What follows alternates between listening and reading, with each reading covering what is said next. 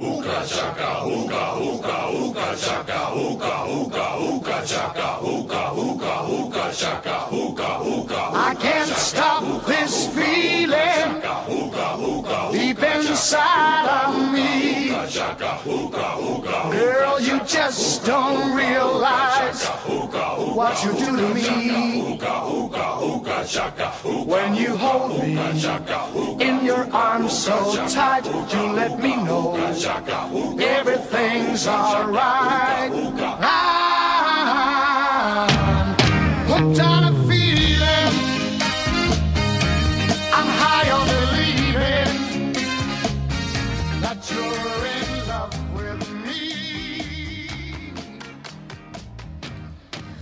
Buenos días, buenas tardes, buenas noches a todos los seres robóticos y vivientes que nos están escuchando y viendo en vivo en Instagram en este momento. Que aquellos que nos sigan en Instagram el vivos acaban de escuchar una muy buena noticia que acabo de dar, que ustedes los que escuchan el podcast simplemente no lo van a no se van a enterar. Así que para hacerlo quizás después nos puedan seguir por Instagram, que es arroba eh, 10 más tarde, ¿no? 10 más tarde. Arroba 10 más tarde, siempre me olvido. El por qué 10 con no. número. Sí, siempre, el 10 con número y es el 1 a la izquierda y el 0 a la derecha. Para saber que esta gente que escucha el, el podcast en partes hay que, Hay que explicarle todo. hay que explicarle todo, pobre gente.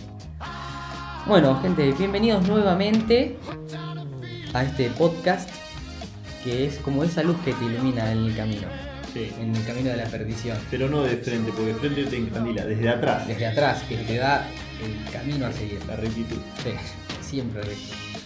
Nunca inrecto.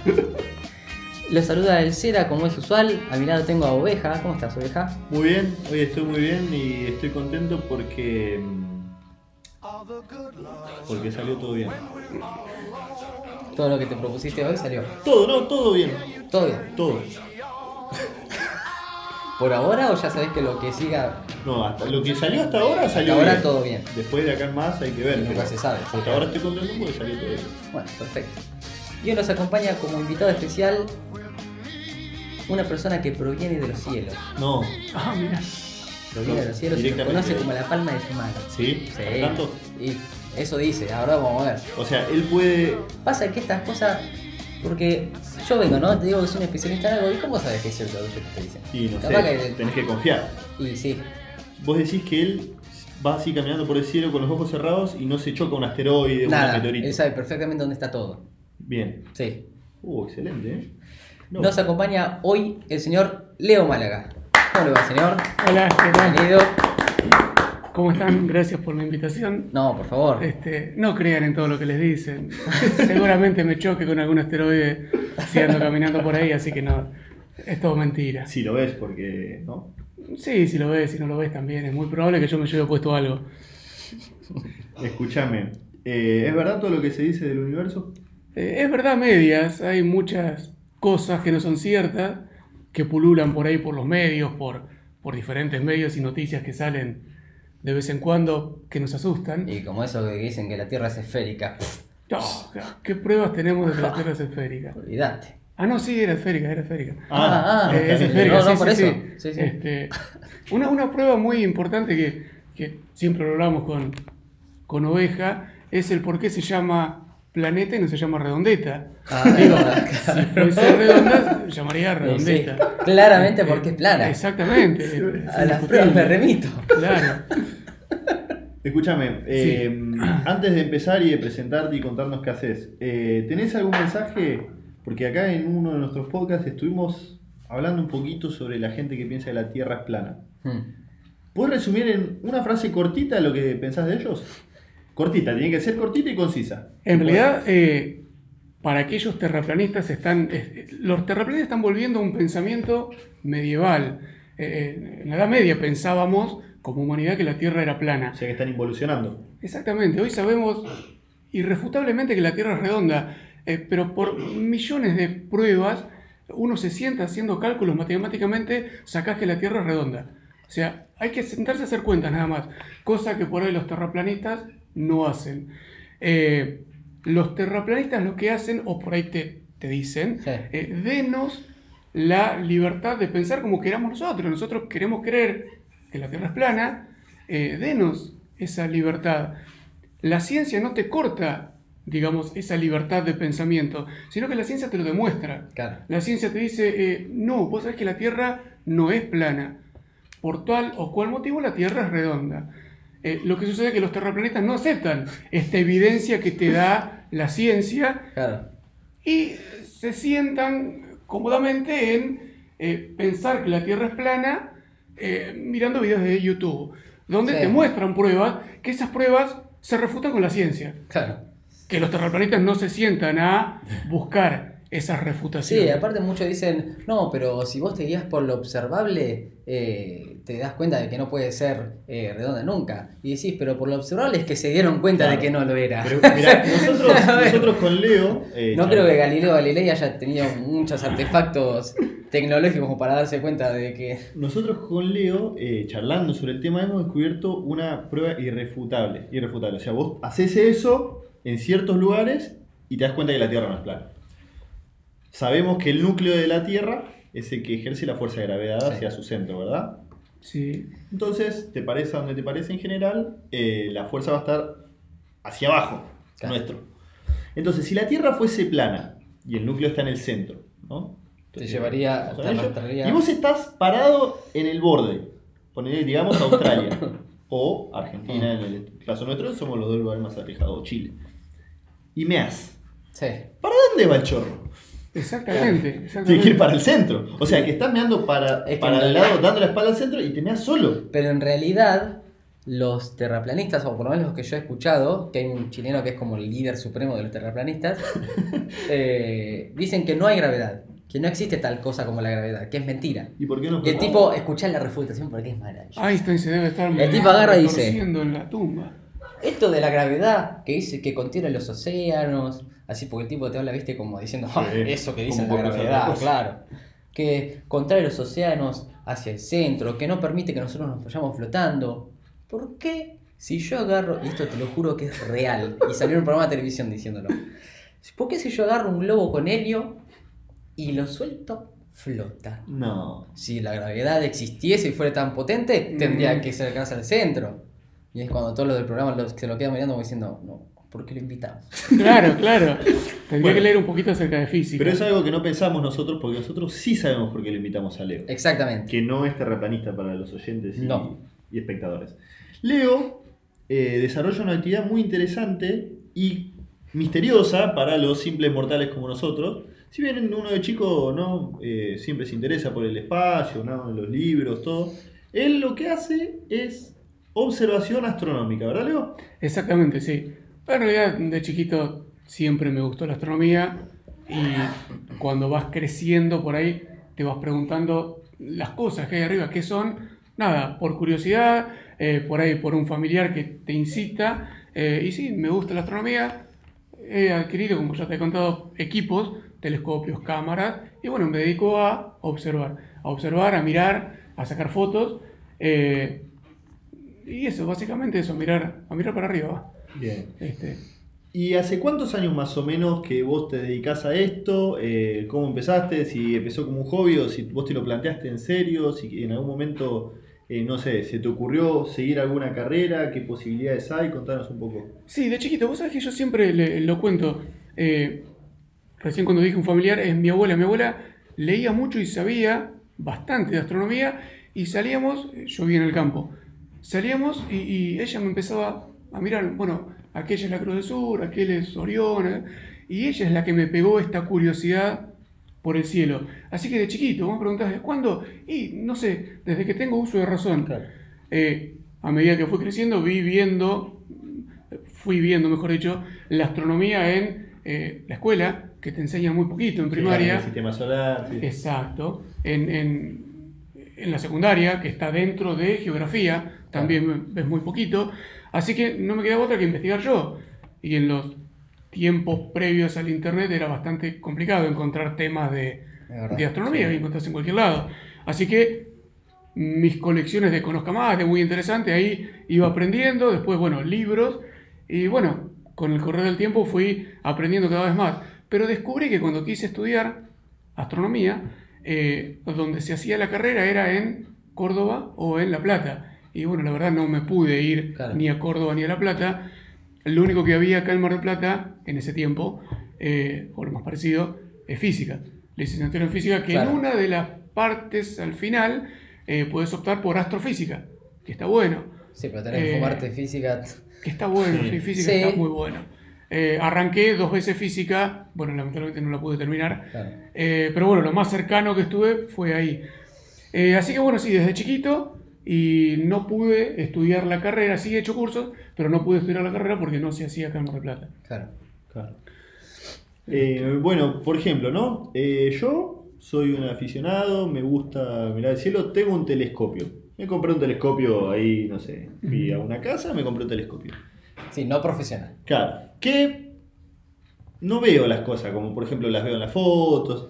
¿Qué tendría que saber yo para empezar a observar el cielo? Lo básico. O sea, para no ir a comprarme algo que no me va a servir después. Lo, lo primero que tenés que saber es qué querés ver. Vos querés- quiero ver, me compro un telescopio para ver un planeta. Bueno, fenómeno. Pero tenés que saber dónde está el planeta, dónde Claro. buscarlo. Entonces, lo primero que decimos nosotros es que tenés que salir a reconocer el cielo a simple vista. O sea, no te compres un telescopio. Bien. Salí a reconocerlo a simple vista. Salite con un mapa, que hoy en día es fácil bajártelo de internet, un mapa celeste, un mapa estelar, donde figuran las constelaciones. Y trata de empezar a identificar constelaciones. Para aprender dónde está la Cruz del Sur, dónde están el Cinturón de Orión, que son las Tres Marías, Claro. Sí. dónde están los Siete Cabritos, que es conocido popularmente los Siete Cabritos, es un cúmulo que se llama las Pléyades. Entonces, para que vos tengas una idea de dónde está cada cosa. Sí. Entonces, una vez que vos más o menos salís y sabés dónde están esas constelaciones, que eh, se llaman de los nombres zodiacales, ahí está, no sé, Aries, Escorpio, Capricornio, entonces vos ya las vas identificando a simple vista. Una vez que las identificaste y sabés cuáles son, bueno, el próximo paso no es comprarte un telescopio, sino que es comprarte un binocular. Mirá. Ah, mirá. ¿Por qué binoculares? Porque los binoculares te dan aumento y vas a ver cosas que no ves a ojo. ojo desnudo eh, sin quitarte campo. Claro. Digo, cuando vos mirás tenés un campo de visión que casi son 180 grados. Sí. Bueno, un telescopio lo que hace es reducirte ese campo de visión Focalizar. y el campo de visión de un telescopio es casi, casi como un dedo extendido. O sea, es muy chiquitito. Si vos no le apuntás justo a lo que querés mirar, no vas a ver nada. En cambio, un binocular te da un campo grande, un campo de, no sé, 20 grados, 24, 30, depende del binocular que uses. Entonces, una vez que vos conoces el cielo y sabés que querés ver un cúmulo que está en Capricornio, ya sabés que allá está Capricornio. Entonces, apuntás los binoculares ahí, no te reducen tanto el campo porque ves la constelación entera, sin embargo te dan más aumento y vas a ver objetos más tenues que no ves a simple vista. Y vas a encontrar ese cúmulo. Entonces, ese es el paso que sigue. Explorar el cielo con binoculares. Una vez que ya te aprendiste dónde están las cosas interesantes, en qué constelaciones anda cada cosa, un cúmulo, una galaxia, un, no sé, una nebulosa, planetas, bueno, ahí sí viene el- la compra del telescopio. Claro. ¿Y qué telescopio? Bueno, hay un montón de telescopios. Eh, básicamente se dividen en dos grupos que son los, eh, los reflectores y los refractores.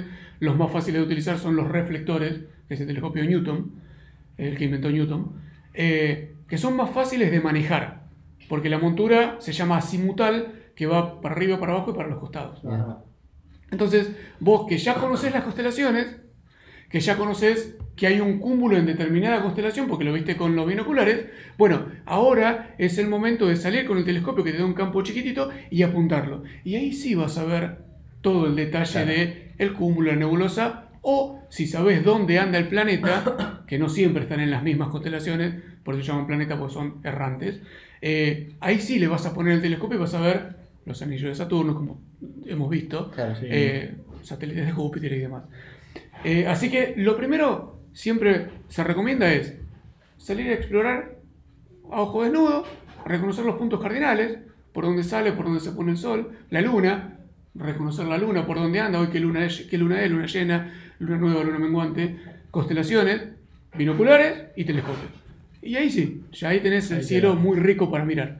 Mirá qué bueno, está excelente. Nunca se me hubiese ocurrido lo de los No, a mí tampoco, la verdad. Que no, absoluto. porque Vos qué decís, miro algo, a ver, veo esa estrella, el lucero, le apunto con el telescopio. O de una. De una sí vas, a ver qué encuentro.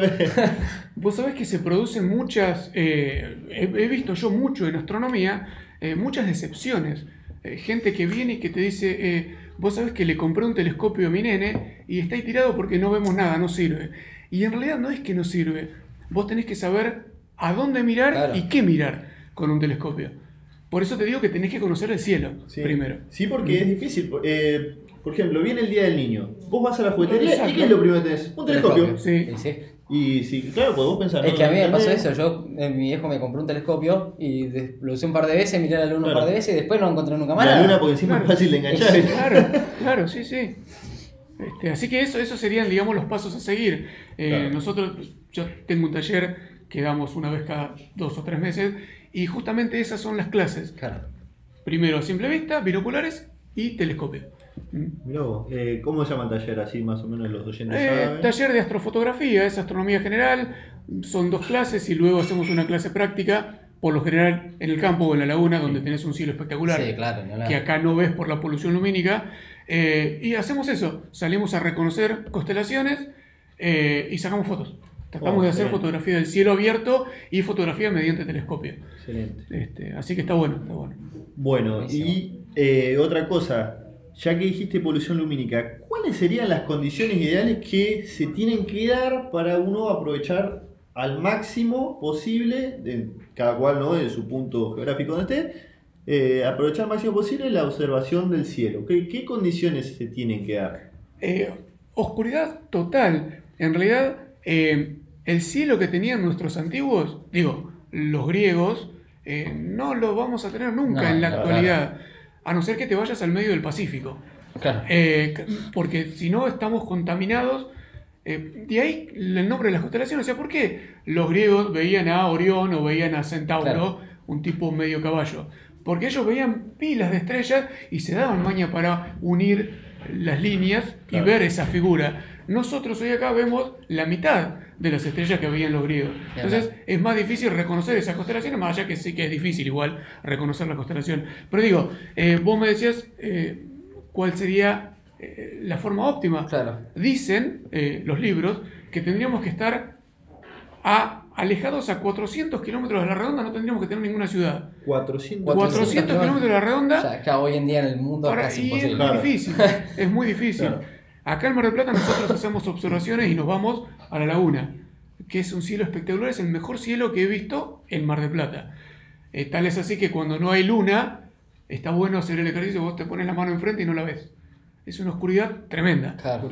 Pero eh, es tan así la oscuridad que el cielo es totalmente negro. Pero cuando mirás hacia Mar del Plata, ves una nubosidad, ves esa, nu- esa nubosidad luminosa que viene de abajo. Claro. O sea que los objetos que estén hacia allá ya No, no, los ves. Lo mismo pasa mirando hacia Batán, o sea, hacia el oeste. Entonces, si bien tenés un buen cielo, tampoco es óptimo. Claro. Entonces, vos me decías, ¿cuál es eh, el óptimo? Bueno, 400 kilómetros de la redonda no tiene que ver nada. No. Vamos al Pacífico. Sí. Y nubes, nubes tampoco. Nubes tampoco, sí, por no, supuesto, claro, nubes sí. tampoco. Eh, hay un, eh, una medición que se llama SIN que te mide qué tan transparente es el cielo. Cuanto más transparente es mejor. O sea, la nube no te deja ver nada y el- los mejores cielos para mirar son en invierno. Cuando hace mucho frío son los cielos más transparentes, cuando hay mejor SIN. Entonces ves muchísimo mejor. En verano por ahí hay noches más, es más común encontrar noches más despejadas que en invierno, pero el cielo es peor porque la turbulencia que hay en la capa alta de la atmósfera, ese gas caliente, Claro. viste lo que pasa con el gas Claro. caliente, que vos ves la imagen de la luna y pulula, sí. Es verdad. Eh, entonces es mejor el cielo de invierno. Sí, eso es verdad. eh, bueno, eh, los que tenemos la mala suerte de levantarnos temprano y vivir cerca de algún campo, eh, en invierno es muy normal levantarse a la madrugada y encontrar neblina sobre el suelo y el cielo si está despejado, es verdad lo que vos decís, es una Claro. claridad impresionante. tremendo, sí, sí. Es una cosa espectacular, la verdad. Y sí, eh, ahora que lo mencionás, sí, uno no presta atención a esas cosas en general. Claro. Claro. Las ves, viste, pero no, no te das Sí, idea. porque sabes que el cielo está ahí y no se, va- no se va a ir de ese lugar. Claro. Claro, como claro. que ella está ahí. No mirás para arriba, sí. Leo, y vos en tantos años de, de observación astronómica que tenés, ¿qué cosas fueron las que más te han llamado la atención eh, o qué anécdotas tenés como para contar que- y que la gente sepa que no es solamente el, de- todos los días de ver la luna y las estrellas? Claro, eh, por ahí lo que uno suele pensar eh, es que el cielo está ahí eh, y no cambia. Digo, es algo constante, las estrellas están ahí y no, y no cambia. Bueno, eso es algo, es, es algo erróneo en realidad. Eh, primero lo, lo más evidente que tenés es la luna, que una vez por mes cambia, se va pasando. Después los planetas, que si vos sabés cuáles son los planetas, identificar cuáles son los planetas, que dicho sea de paso, no hace falta tener telescopio ni binocular, sino que se ven a simple vista, hay que saber cuáles son. ¿Cuántos podemos ver? Cinco podés ver a simple vista. Cinco Cinco. que son hasta Saturno. Mercurio, Venus, Marte, Júpiter y Saturno. Esos cinco los ves a simple vista de forma... O sea, ¿cómo, cómo sabes que estás mirando un planeta? Claro. Se ven de forma estrella, o sea, vos mirás es una estrella. Pero hay algo que eh, te permite saber si estás mirando una estrella o si estás mirando un planeta. planeta. Viste que eh, cuando miras una estrella, la estrella titila. Sí. Sí. Bueno, un planeta no titila. Ah, mira. Un planeta tiene una luz constante. Entonces, cuando vos mires una estrella que es brillante y no titila, vos estás mirando un planeta. Sabrás vos cuál, cuál Sí, es, no, claro. pero estás mirando un planeta. Y acá una aclaración, porque esto funciona siempre y cuando ese planeta que estés mirando no esté bajo en el horizonte, que esté relativamente alto. El, el cielo se mide de horizonte a horizonte en grados. O sea que acá arriba de tu cabeza tenés 90 grados Sí. y de horizonte a horizonte tenés 180. Bueno, cuando yo digo que esté alto, más o menos, que esté entre 20 y 30 grados desde el horizonte. Claro. ¿Por qué? Porque cuando está más abajo pasa lo mismo que yo te hablaba hoy de la atmósfera. La atmósfera es muy turbia y la atmósfera hace que ese objeto que no titila, titile. ¿Pero por qué? Por la atmósfera nuestra. Claro. Claro. Entonces, si vos ves un planeta que está allá abajo, y es probable que titile. Entonces, esperemos que suba y cuando suba, si no titila, es un planeta. Ah, mirá vos. Hace poco creo que era Júpiter, ¿no? El que se veía muy clarito y lo pasaban en todos lados. Exactamente. Ahora mismo, bueno, no sé cómo estamos diciendo, me parece que está nublado, pero si salís ahora, Júpiter lo estás viendo hacia el este a 30, 40 grados de altura. Ese es Júpiter. Y si esperas un poquito más a la noche, abajo viene Saturno. Eh, y no titilan. Ah, mirá vos. O Ahora se ven a 20 simple vista. 27 de junio. Sí. Por si lo están escuchando en 27 de julio del 2019, ¿no? Va a estar en un lugar. No, No. porque se van moviendo y año tras año van ocupando diferentes posiciones en el cielo. Es. Están en diferentes constelaciones. Por eso de lo que hablaba de que el cielo no es algo perpetuo, algo Claro. fijo. Si vos tomás la posición de Júpiter hoy, con las estrellas de fondo, con las estrellas que sí están fijas hoy, y la comparás dentro de una semana, vas a ver que el Júpiter se movió. Poquito, pero se movió. Y si la comparás dentro de un año, vas a ver que se movió un montón. Claro. Así que está bueno eso. Vos me decías, ¿qué te asombra más? Bueno, eso, el cielo no es perpetuo. El cielo cambia. Y no solamente en la luna y en los planetas, sino que también cambia en algunas estrellas. Una de las cosas que más me asombraba, no me asombró porque sabía que estas cosas pasan, pero que más me siento orgulloso de haberlo visto, es el observar una nova. ¿Qué es una nova? Los antiguos la definían como una estrella nueva. Vos mirás una constelación y pongamos un número X. Esa constelación tiene, no sé, este, 15 estrellas. Sí.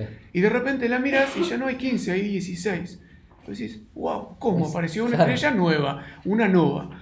Eh, es muy difícil de encontrar, pero ha habido novas y he podido captar, yo no sé si te he mostrado fotos, he podido captar en imágenes. eh, es un logro para mí, pero no es un logro para la comunidad científica. Todos Claro. los días No, se logros Pero para mí. No, personal para vos, claro. es un logro bárbaro haber captado una nova y seguirla en el tiempo. Porque una nova lo que hace es llegar a un pico brillante donde vos la ves y luego va bajando. Entonces es un logro comparar una imagen que vos obtuviste Claro. hace un año donde no estaba, obtuviste hoy que está brillantísima y obtenés una dentro de un año y ya no está más. O sea, el cielo está bueno que no es perpetuo. Lo mismo pasa con los cometas. Los cometas hemos hablado en, en diciembre. Eh, un cometa, el, el, el Wirtanen, que también pasó por la constelación de Tauro, se acercó a las Pléyades y bueno, desapareció. Eh, pero bueno, ¿cuáles son las cosas que me da gusto ver? No que me asombra, sino que me da gusto. Sí, sí. Es eso. Claro. Cometa, es increíble. Una nova. eh, ¿Y eso, y las novas se pueden, digamos, predecir? ¿O puedes decir y está por salir una en esta constelación? ¿O es justo estás mirando la constelación y tenés la suerte de que. Sí y no, porque sabemos por qué se produce una nova. Eh, ¿Por qué se produce la nova? Digamos, las estrellas que uno ve a simple vista en el cielo, por lo general, por lo general, muchas, la gran mayoría de las estrellas no son individuales. Son dos, hay dos estrellitas girando una alrededor de la otra. Sí. Casos excepcionales son las del Sol, el Sol es una sola. Eh, se llaman estrellas binarias. Bueno, las novas se dan en sistemas binarios. Estos sistemas binarios son una estrella más grande que la otra, mucho más grande, y están tan cercas una de otra que hay intercambio de materia. La estrella chiquitita le va chupando materia Ah, a la estrella grande. Mirá. ¿Hasta qué momento? Hasta un momento donde la estrella chiquitita ya no da más, Digo, eso se llama el volumen de Roche. Esa estrella matemáticamente tiene una gravedad que cuando la masa supera ese Claro. volumen, esa gravedad, la expulsa. Y se produce una nova, la expulsa en forma de explosión, plum. Entonces, ¿dónde podemos buscar novas? En sistemas binarios, Hmm. en sistemas binarios de transición de materia. Entonces ahí sabemos que va a haber una nova. ¿Cuándo? No sé. Y cuando- que tener suerte. baja, claro. ¿Sabemos por qué sucede? Suceden en los sistemas binarios. Podemos predecir cuándo, cientos de años, lo que no sabemos cuándo exactamente. O sea, no podemos decir eh, mañana va a haber una nova. No, es cuestión de seguir un sistema binario y en algún momento tal vez lo encuentres. Cuando se encuentran se arman alertas, redes mundiales de observación y por eso es que yo puedo estar mirando. Claro. No es porque yo la descubrí, sino porque en esas redes de observación eh, me llega un mail, miren a tal lado y sí, ahí está. Mirá vos Eh, qué interesante. Es buenísimo. Y rompiendo mitos, parte 3. ¿Se pueden alinear los planetas todos juntos con el Sol? Sí, sí, se pueden alinear. eh, ¿Qué alinear, probabilidad hay? alinear, estamos hablando de una línea recta que vaya del Sol y Mercurio hasta Neptuno. Sí. Sí, hay probabilidades. Lo que pasa que eh, vos tenés en cuenta que para que eso ocurra, cada planeta tiene un periodo de rotas, de traslación alrededor del Sol diferente. Claro. Desde Mercurio que tarda 88 días en girar alrededor del Sol, nosotros que tardamos un año y Neptuno que tarda, y me van a corregir acá los oyentes porque la verdad no me acuerdo, pero 200 y pico de años. Eh, entonces, hay mucha variación, se puede hacer, pero bueno, no sé, cada tanto habría que sacar la cuenta. Claramente es el fin del mundo. Es el, sí, el fin del mundo, el apocalipsis, ahí pasan cosas malas. Sí. Y noté que dijiste el último planeta Neptuno y no dijiste Plutón. Sí, porque Plutón ¿Por qué? ya no es un planeta. Plutón era un planeta hace no mucho. Cuando yo iba a la escuela me enseñaban que había nueve planetas. A mí también, por eso. Ahí está. Eso denota la edad que tenemos. Sí, Eh, estamos ahí los dos. Hoy sabemos 30. que hay ocho. ¿Por qué hay ocho planetas? ¿Qué pasó con Plutón? ¿Explotó? Me dijo una vez una señora. No. Explotó. Eh, resulta que donde Claro, habita. se lo robó, se lo robó ¿Qué la. Plutón? Sí, culpa. Claro. Ahí está. Eh, allá donde habita Plutón, eh, primero digamos que Plutón se descubrió hace mucho. Plutón se descubrió en 1930, con los instrumentos que había en 1930. Claro. Hoy ha mejorado un montón la calidad de observación y, y los instrumentos que tenemos muchísimo, muchísimo mejor que lo que tenían en aquel tiempo. Y Plutón habita en una zona del sistema solar que se llama la nube de Oort, o el cinturón de Kuiper, mejor dicho. ¿Qué es el cinturón de Kuiper? Es un cinturón de asteroides, pero más lejos que el cinturón de asteroides principal, que está entre Júpiter y Marte. Resulta que cuando se descubrió Plutón, ese era el único objeto allá atrás. A medida que fueron evolucionando los instrumentos, empezamos a mirar mejor y a descubrir más cosas y descubrimos que allá, donde está Plutón, no es el único, hay un montón de otros Plutones dando vueltas ahí. E incluso hay otros objetos que son más grandes que Plutón. Claro. El primero se descubrió en el 89. ¿Y forman parte del sistema solar Sí, también? sí, sí, son parte del sistema solar. Eh, pero ¿qué pasa? Estos objetos que descubrimos después del 89, que incluso son más grandes que Plutón y tienen características eh, que son como las de Plutón. ¿Qué pasa? ¿Qué hacemos? ¿Los empezamos a llamar planetas? Y si es así, vamos a empezar a descubrir, vamos a tener 500 Claro. planetas. ¿O qué hacemos? No, Sacamos a Plutón. Claro, decidieron redefinir el concepto de planeta y en esta nueva re- redefinición que se hizo, que fue en el año 2006, la Unión Astronómica Internacional eh, estableció las pautas que vos tenés que cumplir si querés ser un planeta. En esas nuevas pautas, eh, Plutón no, entra, regla. claro, no las cumple, Claro. con lo cual no es un planeta. Hoy en día es un planeta enano, se llama, o un cuerpo menor de nuestro sistema solar, por eso es que quedamos con 8. El último planeta es Neptuno. Mm. Bien, mira vos, qué bueno. Em, otra cosa más. Eh, ahora dentro de unos días eh, se va a dar algo que, si bien no sé si será el primero que yo voy a ver, o presenciar, o estar, si es el primero el que tengo noción, que es un eclipse de sol. Y eh, en Argentina, en San Juan, ¿no? Se va a dar Sí. un eclipse total de sol, ¿verdad? Exacto. Bueno, eh, ¿nos querés contar un poco? Porque se escucha en la tele que la luna se pone adelante del sol, sí, pero. ¿No? Sí, eh, ¿Explota San Juan? no, y si explota, explotará por otra cosa. ¿Se mueren las pero- plantas en San Juan? ¿Eh? ¿Se mueren las plantas en San Juan ese día? No, tal vez se morirán, pero por otra cosa, no por el Ah. eclipse. Eh, Primero hay que decir que el eclipse es algo normal y natural, se producen cuatro por año, a grandes rasgos, dos de luna y dos de sol, no siempre son visibles en el mismo sector de la Tierra, y ahora, como vos decís, nos toca acá en Argentina este eclipse de sol del 2 de julio, que es total, eh, los eclipses de sol, o sea, ¿qué es un eclipse? Dice el diccionario, es la interposición, eh, el ocultamiento de un astro por interposición del otro. Bien. En este caso, la luna pasa por delante del sol y nos oculta el sol. Nada más. O sea, no hay nada apocalíptico. Sí, nuestros antiguos pensaban que había Sí, un claro. apocalipsis y todo. Pero hoy sabemos, eh, no le preguntamos a los terraplanistas, pero digo, hoy sabemos que eh, no se va a producir nada raro. Lo que tienen, la particularidad que tienen los eclipses de sol, es que pueden ser totales o parciales. Totales es cuando la luna tapa completamente el disco del sol y se oscurece el ambiente, casi se llega a hacer de noche, en pleno día. Y los parciales es cuando la luna no llega Claro. a cubrir todo el sol y no se oscurece nada.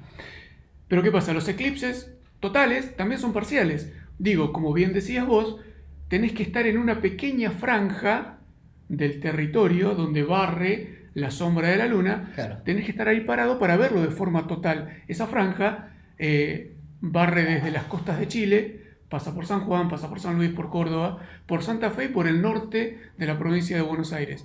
Esa franja es de 150 o 200 kilómetros de ancho. Si vos vas y te paras ahí adentro y mirás en el momento, sí, se oscurece todo. Pero si estás fuera de esa franja, lo ves de forma parcial. Acá en Mar del Plata también se va a ver, pero se va a ver parcial. Claro. Se va a ver, y hoy hablábamos más temprano, eh, en un 91, 89%. Bueno, bastante igual. Sí, Sí, sí, yo bastante, bastante. Pero el problema que tenemos acá en Mar del Plata es que se va a ver muy bajito en el horizonte. Acá en Mar del Plata empieza a las 4 y media, 4 y 34. Ah, claro. La luna empieza a comerse al disco del sol. Pero a esa hora, estamos en invierno, ya está muy bajito el sol. Sí. Y lo vamos a ver que se va a empezar a cubrir hasta que se pone el sol. Hasta el ocaso. Que ocurre obligatoriamente, digo, más allá que una vez que se oculta el sol debajo del horizonte, seguimos teniendo claridad, pero digo, lo vamos a ver hasta que se oculta el sol, que es a las 17.36 en Mar del Plata. Y en ese momento va a ser donde está ocultado eh, un 89-91%. Vamos a llegar al Eh, límite. Exacto. Así que bueno, los eclipses se producen por eso, porque la luna pasa por dela- desde nuestro punto de vista, de vista, pasa por delante del sol. Y después está el otro, el eclipse de luna, que es al revés, es cuando nosotros nos metemos en el medio del sol y la luna, Claro. y nosotros le producimos sombra a la luna, y la luna no puede ver el sol. O sea Y que en se la tiñe- luna hay un eclipse total de sol. Sí, Claro. si estuvieras en la luna, Claro. sería un eclipse de sol. Sí. Eh, la luna se teñe de rojo. Y No porque se baña de sangre, sino porque nuestra atmósfera refleja solamente Claro. o deja pasar mm, solamente eh, la longitud de onda de la luz roja. Mm.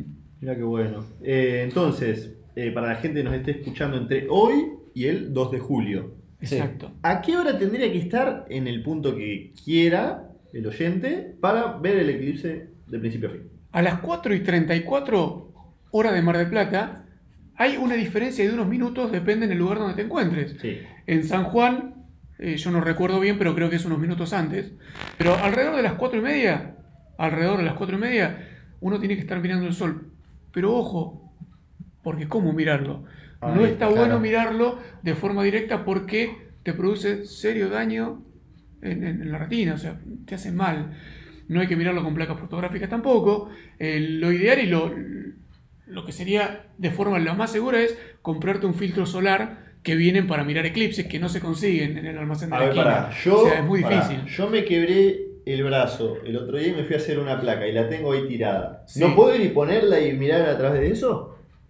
No, te hace mal. Bien, Pero si vos asumís ese riesgo, lo puedo hacer tranquilo. exacto. ¿Y de qué forma agarrar la, plata, la placa fotográfica o la placa radiográfica en la, fu- en la parte más oscura? Sí. Apuntá, mirá, menos de un segundo y listo, ya está. Bien. Porque te hace mal. Ese, ese microsegundo que miraste te hace mal. Eh, lo ideal es hacerlo de forma eh, indirecta, dejar pasar a hacer. Agarras un cartón, Sí. un cartoncito, lo pinchás con la punta de la lapicera, un objeto muy chiquitito, y lo apuntás al sol. Por ahí pasa la imagen del sol y se refleja en el suelo. Y ahí vas a ver el eclipse, eh, la forma del eclipse en Ah, el suelo. claro. Sí, eso es una indirecta de mirarlo que está buena. Y la otra es con la máscara de soldar. La máscara Claro. de soldar sí es segura. Te iba a preguntar eso, sí. Ese sí es seguro. Cuanto más oscuro sea el vidrio, mejor. Ese sí es seguro.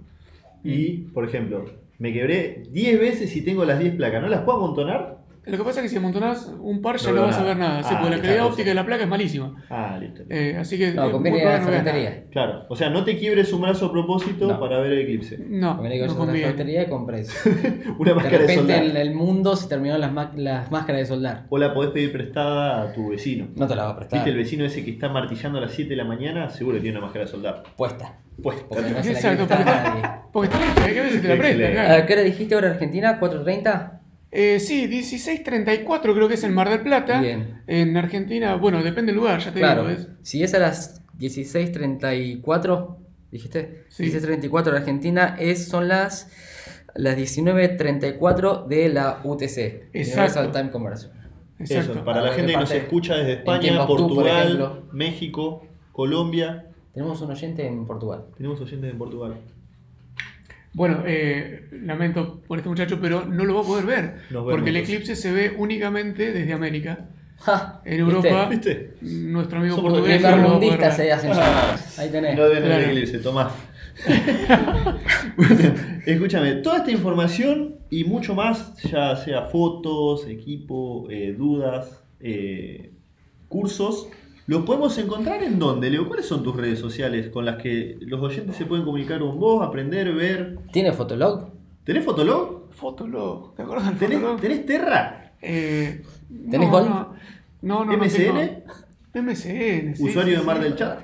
Este, sí, pero me lo olvidé. No. Me lo olvidé, así que tengo un montón de consultas que me hace la gente, pero no le puedo contestar. Entonces, ¿a dónde se pueden comunicar nuestros eh, tengo mi página de Facebook, que se llama Observación Astro de Plata, Bien. donde ahí ponemos todas las eh, eventos, o va, eventos. Nos juntamos por ahí para observar ciertas cosas, eh, o información sobre los talleres, cuándo arrancan, cómo son, en qué constan, eh, cuando nos vamos, por ejemplo, a la laguna a hacer observaciones. eh, ponemos fotos, ponemos noticias, así que esa es la página de Facebook. Bien. Observación Eh, Astronómica Mar del Plata. Observación Astronómica Mar del Plata en Facebook. Insta- Instagram tenés? Sí, eh, yo, Leo Málaga. Leo Málaga. Leo Málaga, sí. Leo Málaga ahí Bueno, y en. Facebook también estoy como Leo Málaga. Claro. Aparezco. Así que cualquier duda, consulta o novedad astronómica y celestial que tengan, Sí. No es astro astrológica. es No, no le pregunten, no, Claro. no le va a hacer la carta astral. Claro, no le va a leer las manos tampoco. No, tampoco. ¿eh? No. No. le- no les va a decir que, que ahora con el eclipse lo que pasa arriba pasa abajo y viceversa. ¿no? Él le va a decir que la luna se puso ¿Cómo se sabe qué pasa arriba y pasa abajo? Porque los- para los astrólogos eh, funciona así. Todo lo que pasa arriba pasa abajo. O sea, lo que Ah. pasa en el universo repercute... O sea, lo que está pasando acá está repercutiendo en otro lugar en el universo. Mm, En la Tierra paralela. Claro, exactamente así. Eh, parece loco, pero es lo que ellos creen, ¿no? Ah, está bien. ah, ah, bueno. Así Sí, que bueno. Si respetamos a la gente que cree que la Tierra es plana. Sí, Claro, ya sí. está. Si respetamos a la gente de gimnasia y esgrima de la plata. Pobre gente de gimnasia, ¿no? Escúchame, te hago una pregunta, Cera. A ver, ¿Vos pensás que hizo ¿puedo la elegir no tarea? responderla? ¿Sí? Ah, bueno. ¿Vos pensás que Leo hizo la tarea?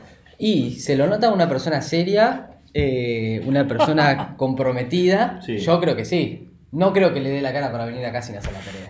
Yo creo lo mismo, pero vamos a preguntarle. Leo, Sí, decime. ¿hiciste la tarea? Oh, eh, ¿Qué tarea? Eh, No, me la comió el perro, dice ahora. Oh. Esperen que está uniendo las hojas. Yo creo que lo que está formándose, a ver, es de... No, sí.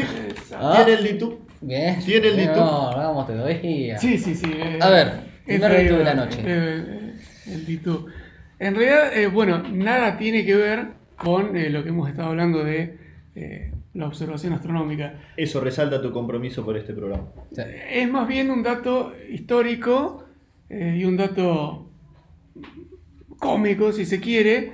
eh, y, y- y- y tengo que armar un contexto de antemano. Mándale Así que, si me permiten, Adelante, por eh, favor. voy a comenzar. Eh, vamos a situarnos en eh, la Revolución Francesa, 1789. Bien. Uno de los gestores de, de- de la Revolución Francesa era un muchacho que se llamaba el Conde de Mirabeau. Mira vos. ¿sí? El Mirabeau. Conde de Mirabeau. Eh, era un político, tenía mucha fama porque sabía mucho. La oratoria de él dicen que era tremenda acerca de la política.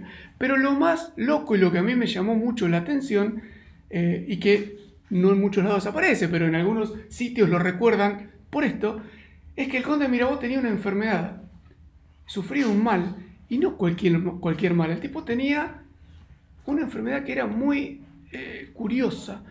Eh, el tipo sufría, sufría de priapismo. Priapismo. Priapismo. Ah, priapismo. Priapismo. ¿Qué es eso? Eso me pregunté yo, de, Claro. ¿qué es el priapismo? En realidad, cuando lo escuché, me dijeron, eh, el priapismo es tal cosa. Nada, no puede ser. Eh, me vi obligado a buscar. Y sí, es cierto. Y, Disculpame que te interrumpa. Sí. Eh, como hacemos todos los programas, todos los invitados y todos los participantes, información corroborada 100% científicamente. Gracias. 100% no fake. No fake. ah, sí, sí, sí, es que exactamente. Eh, bueno, ¿qué es el priapismo? Hablan de que el conde de Mirabeau tenía, aparte de ser un político excelente, tenía mucha aceptación con las cortesanas de ahí de- del lugar. ¿Por qué? Por el priapismo. Digamos que era una enfermedad que tal vez muchos de nosotros Enviaríamos. quisiéramos tener. Eh, Ojo. ¿En qué consta? ¿Y cómo decirlo? Eh, digamos que, a ver, eh, no sé cómo. El tipo estaba siempre eh, predispuesto para el amor, Ajá. digamos. Eh, estaba siempre preparado. Un tipo firme. Un tipo firme. Era un cemental. Un tipo firme, Un tipo firme. derecho y duro. ¿Eh? ¿Me explico? Eh, Se explica perfectamente. Cuando yo le digo, wow, qué bárbaro. Todo el tiempo. Sin parar. Todo el tiempo. Todo el tiempo.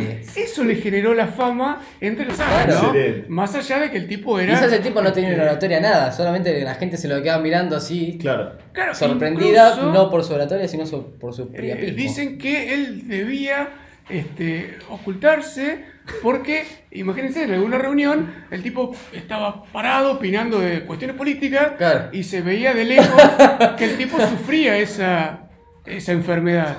Incluso yo me traje, porque voy a citar al cronista, dice que su enfermedad se manifestó incluso algunas horas después de muerto. ¡No! ¡No! ¿Eh? ¡No! Increíble. Es increíble. No. Es o sea, increíble. yo creo que el dito es ese. Sí, más que nada. Escuché algo así. Jamás. Claro. Eh, a, a raíz de esto, bueno, yo me puse a investigar. y digo, "Che, es cierto esto, y sí, bueno, es cierto. Eh, la medicina nos dice que el, el- el priapismo es la rigidez sostenida y dolorosa, porque suele ser dolorosa, Sí, claro, imagínate. del miembro viril. No, ¿eh? no. Este, sin excitación sexual. O sea, está dada por un mal funcionamiento, si quieren, de los vasos sanguíneos. Claro, claro. O sea, los vasos eh, absorben la sangre, pero después no la pueden eh, Claro. largar. La sangre Entonces, iba para el lugar equivocado. exacto. Exacto. Y no volvía. Eh, se dice que en la actualidad uno de cada mil hombres la sufre.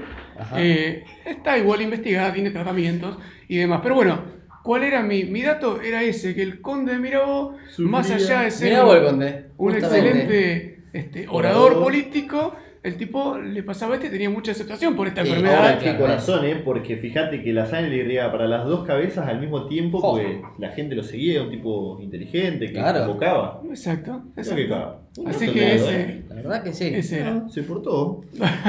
Yo acá lo anoto. ¿Mm? Leo, aparte que Leo se llama como quién. Como Leo DiCaprio. Eh, ¿Eh? No esperamos menos. Nuestro prócer.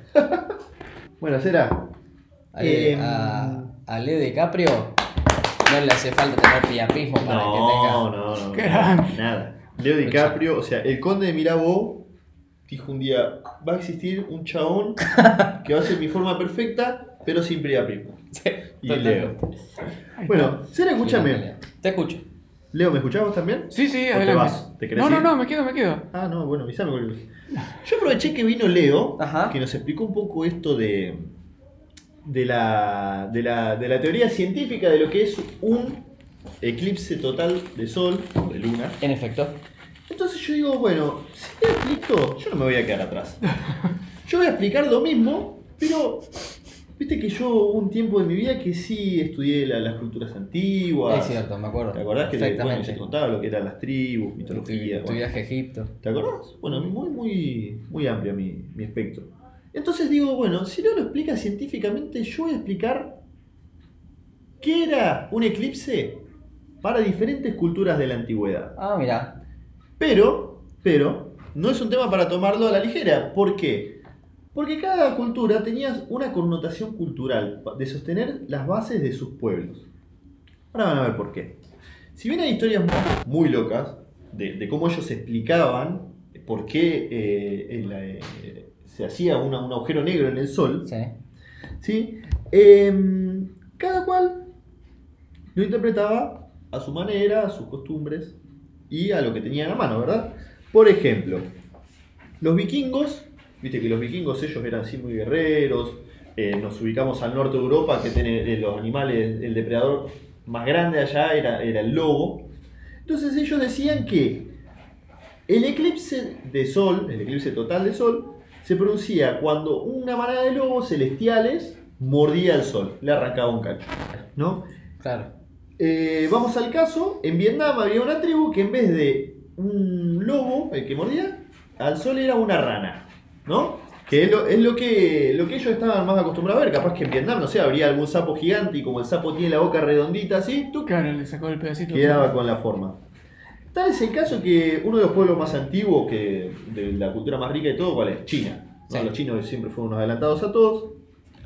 Tienen la, la palabra más antigua para denominar el eclipse y la palabra es Shi. Espero estar pronunciándolo bien, chicos. Que significa comer.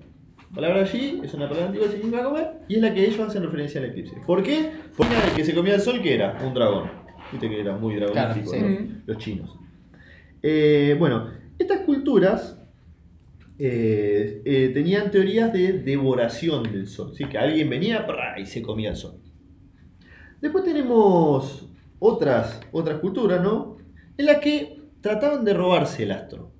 Por ejemplo, en Corea, lo que, lo que ellos pensaban era que un rey, un rey de antes, ¿no? Tenía una manada de sabuesos y el rey quería robarse el sol. Entonces, ¿qué hacía? Largaba a los perros, siempre. Los perros siempre estaban cazando al sol.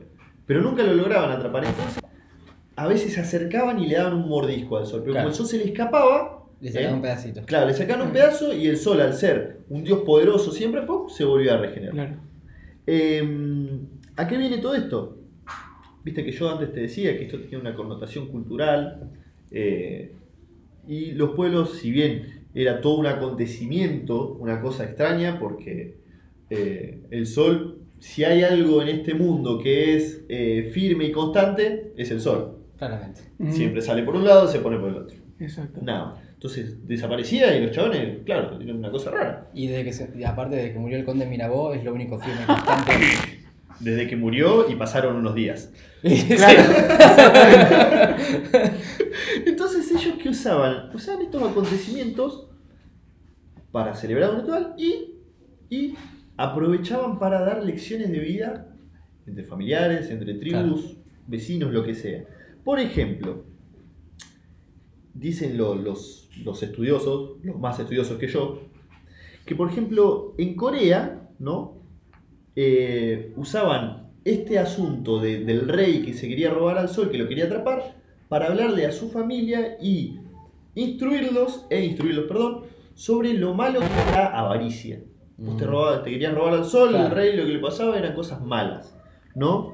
Eh, por ejemplo, en Togo y Benín, en África, había unas tribus que pensaban, que esto está bueno, que el sol y la luna eran dos hermanos que se peleaban, ¿no? Cuando la luna se ponía delante del sol era porque estaban peleando. Claro. Entonces ellos aprovechaban esto- estos tiempos de eclipse para hablar sobre la reconciliación entre las partes, ¿no? Eh, agarraban y solucionaban viejas disputas, viste que antes entre tribus era, a ver, Eh. tenemos problemas, nos damos flechazos, claro. palazos. Entonces ellos aprovechaban los eclipses para solucionar los problemas, eh, hablar con la familia, reunirse. Lo, lo tomaban como algo, si bien místico y, y eran temerosos esto, lo tomaban para eh, formar a las generaciones nuevas. Bueno, en Navaja, en Navaja es un pueblo de España que viven los, en realidad se llama Navajas, y de ahí viven los navajos. Claro. Navaja estuvo mucho tiempo invadida por los moros, bueno, no importa. Eh, los chavales son místicos, pero mal, o sea, como que todo Navajas es místico. Entonces, ¿qué pasa? Son de las pocas civilizaciones que reconocieron desde un principio un eclipse como algo místico, ¿no? Como, pero no místico de místico Algo como místico, pero ¿qué pasa? ¿Qué pasa? Que lo aceptamos así, es algo especial, pero lo aceptamos y vemos qué es. ¿Por qué? ¿Qué, hace- qué hacen o qué hacían las viejas costumbres? Que al día de hoy me enteré que eh, hay familias que se siguen, se siguen sosteniendo sobre esto. Eh, se recluyen en los hogares, ¿no? en el momento del eclipse, están todos adentro, no comen, no duermen, no toman nada, no miran el eclipse, pero empiezan, a- eh, o sea, eh, hablan sobre lo que pasa. ¿Qué sé yo lo que hablarán? No sé, que, que el universo se mueve, qué sé yo. Cuestión que para ellos era como muy importante. A tal punto que si vos mirabas al, al eclipse, ¿no? A la- en el momento que se producía, eh, tu vida iba a tener un desequilibrio y, y no te iba a ir bien. Capaz que no te iba mal, pero ya ibas a estar desequilibrado, Claro. ¿entendés? Ibas a tener Claro. problemas y el, y el universo no iba a estar de acuerdo con vos. Lo mismo si comías Ya o bebías. mal predispones al universo. Sí, estás mal. Vos no, vos estás mal. Vos te Claro. mal predisponés con el universo, te lo pones en tu contra, ¿no? Claro. Eh, y hasta el día de hoy se sigue haciendo. Eh, bueno, hay una. en la- esta, esta historia es genial. Esta sí la voy a contar un poquito más porque es genial. La cultura hindú, ¿sí? Dice que. Que bueno, que había un demonio que se llama Rahu o Rahu, o sea, R-A-H-U, si algún indio lo escucha. que el, tipo este, ¿qué quería hacer? Como todo en la historia de- del planeta, quería ser inmortal. ¿no?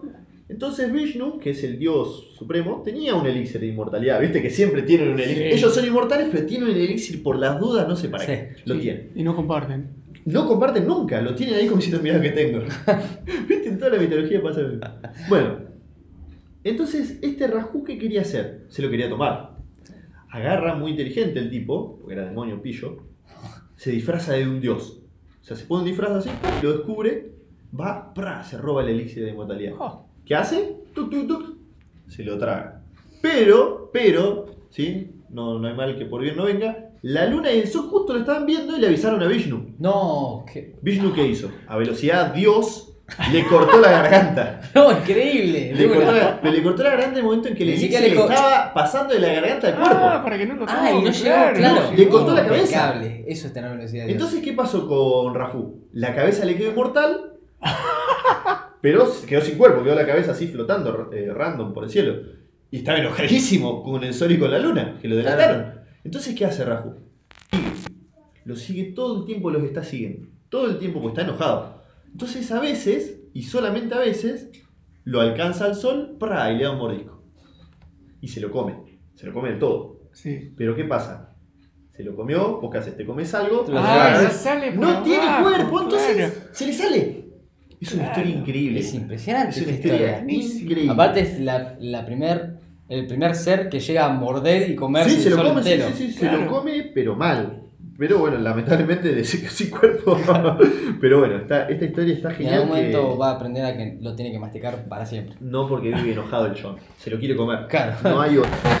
Bueno, eh, y voy a contarles. Bueno, los- para los mayas y los incas, el, todo el eclipse era un motivo de guerra. Eran cosas malas. ¿Por qué? Porque le sacabas la luz y el dios sol era lo más importante. Entonces, ¿qué decían ellos? Que el sol te dejaba de dar luz. Acá no había ningún otro problema. El chabón estaba enojado con los hombres porque hacían las cosas mal. Porque se matarían. ¿Qué sé yo? Un problema. ¿viste? Toda la humanidad siempre tuvo problemas. Entonces el sol se enojaba y le sacaba la luz. ¿Y qué pasaba? En ese tiempo se ve que cuando no había sol, no había más sol en el momento del total de eclipse, se, eh, se sufre un cambio de la temperatura. Leo, no sé si vos has... Sí, sí, sí, hay un descenso Claro. pronunciado de la temperatura. que se sentiría más porque, bueno, no tenían calefacción. Claro. Entonces eh, los chabones sabían que a partir de ahí iban a haber momentos de guerra. Uf. Yo tengo una teoría que se me ocurrió a mí, que capaz que ellos esperaban eso y decían, listo, este es el momento de matar Este a los vecinos. Pero bueno. Hay, y la última historia que les voy a contar es una historia de nuestros, eh, no sé cómo se dice, indios, guaraníes, aborígenes, guaraníes. Sí. Nativos. Nuestros nativos, claro, de Sudamérica, que son los guaraníes. Los guaraníes tienen una historia muy... mm, media, media, media, media turbia la historia.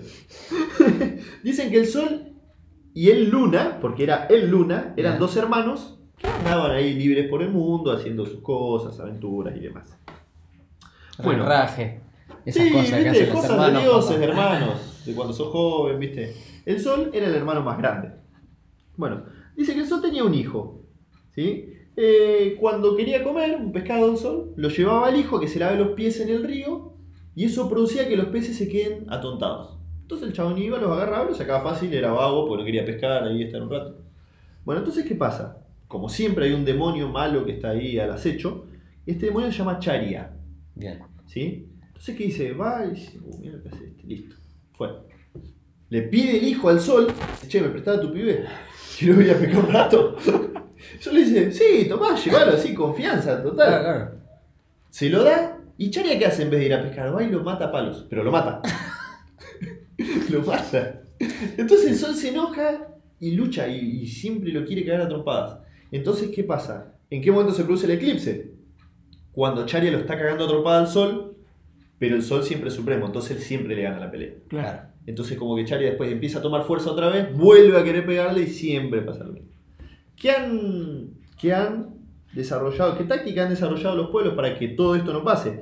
Para que un lobo, un dragón o una rana no coman al sol, para que los perros no se coman al sol, eh, para que todo esto no pase, las civilizaciones distintas en el mundo, de hecho hoy en día se siguen haciendo estas organizaciones, que hacen festivales en los que hacen mucho ruido, mucho alboroto con tambores, olla, qué sé Claro. El mayor ruido que puede hacer grito. Entonces, ¿qué pasa? Si el dragón se lo está por comer, vos haces ruido bla, bla, bla, y te escuchan y se va.